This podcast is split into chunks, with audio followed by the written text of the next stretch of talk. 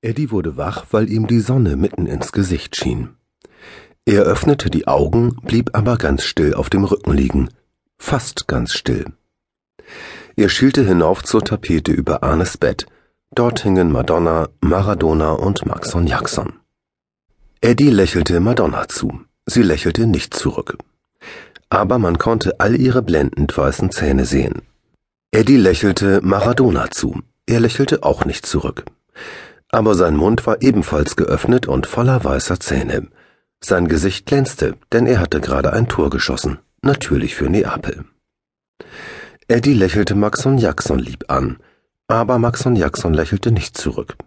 Sein Mund war fest geschlossen und seine Augen waren groß und traurig. Maxon Jackson war der netteste.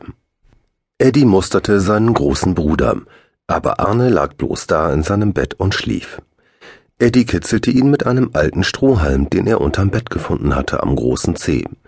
Arne murmelte etwas und drehte sich zur Wand um. Eddie guckte in sein Ohr. Soweit er gehört hatte, sollte den großen Jungs Fell aus den Ohren wachsen, und Arne war ja schon neun Jahre alt. Eddie seufzte.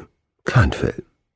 Er ging zum Fenster und beobachtete zwei Elstern, die auf der Wiese herumhüpften und einander beschimpften. Eine Elster. Eure Oma ist eine richtige Elster. Das hat Eddies und Arnes Papa einmal gesagt, als er einen Brief von der Oma geöffnet hatte, einen hellblauen Umschlag mit steiler Schrift drauf. Eine altmodische Schrift. Er hat kaum angefangen zu lesen, da hat er den Brief auch schon zu einem kleinen Ball zusammengeknüllt und in den Ofen geworfen. Das war schade. Eddie hätte gern daran gerochen. Eddie riecht gern an Briefumschlägen. Und außerdem hätte er gern an einem Brief von einer Elster geschnuppert. Wo wohnte die Oma noch? Daran konnte er sich nicht erinnern wahrscheinlich in einem struppigen Nest aus langen Zweigen oben in einer hohen Birke. Die Elstern draußen vor dem Fenster fingen an, sich um etwas zu zanken, das sie auf der Erde gefunden hatten. Plötzlich merkte Eddie, dass er Hunger hatte und ging in die Küche. Der Fußboden war eiskalt unter seinen nackten Füßen. Er guckte in den Brotkasten, da lagen nur ein Paket angeschimmeltes Toastbrot und ziemlich viele harte Krümel, vielleicht vierhundert. Eddie zog einen Hocker zum Kühlschrank heran und öffnete die Tür. Der alte Kühlschrank fing sofort an zu brummen wie ein böser alter Mann. Eddie steckte den Kopf in den Kühlschrank. Bald war sein Kopf genauso kalt wie seine Füße. Heute kriegte er seinen Kopf ganz leicht in den Kühlschrank. Da gab's bloß ein paar Bierflaschen und eine rote Tube mit Senf. Auf der stand in Schreibschrift Immer einen kühlen Kopf behalten, Junge, dann schaffst du es. Das hat ein netter Mann Eddie mal zugerufen, an einem Tag im Frühling, als Eddie auf dem Steg über den Bach balancierte. Plötzlich hatte Eddie gemerkt, dass er beobachtet wurde, und da hatte er den Onkel entdeckt. So ein richtiger Onkel war das. Er war groß und kräftig und trotzdem gar nicht gefährlich. Er hatte viele schwarze Wuschelhaare und liebe braune Augen, die Eddie anlächelten. In der Hand hielt er eine Angel, und Eddie hätte ihn fast gefragt, ob schon ein Fisch angebissen hatte. Aber dann hat er es doch nicht getan. Er balancierte weiter über den Steg und es ging auch ganz prima, obwohl das Holz glitschig war nach dem Mairegen vom Morgen. Immer einen kühlen Kopf behalten, rief der Onkel noch einmal. Das ist ein guter Rat gewesen.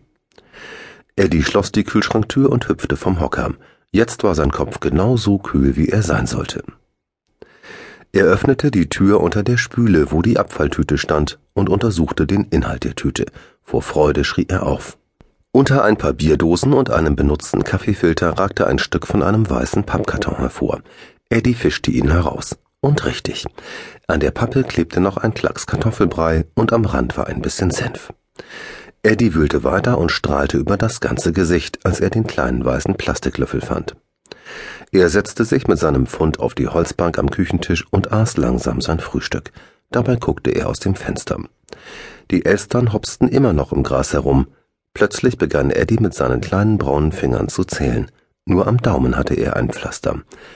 Eins, zwei, drei, vier, fünf, sechs, sieben. Genau sieben. Er dachte eine Weile nach, während er seine Mahlzeit beendete. Dann sagte er laut zu sich selbst, möchte wissen, ob ich heute Geburtstag hab. Er öffnete die Küchentür und ging hinaus in den Spätsommertag. Er setzte sich auf die Treppe. Die Elstern hatten keine Angst. Eddie kratzte sich in seinem strähnigen braunen Haar. Sieben Jahre alt, sagte er zu den Elstern. Dann hisst es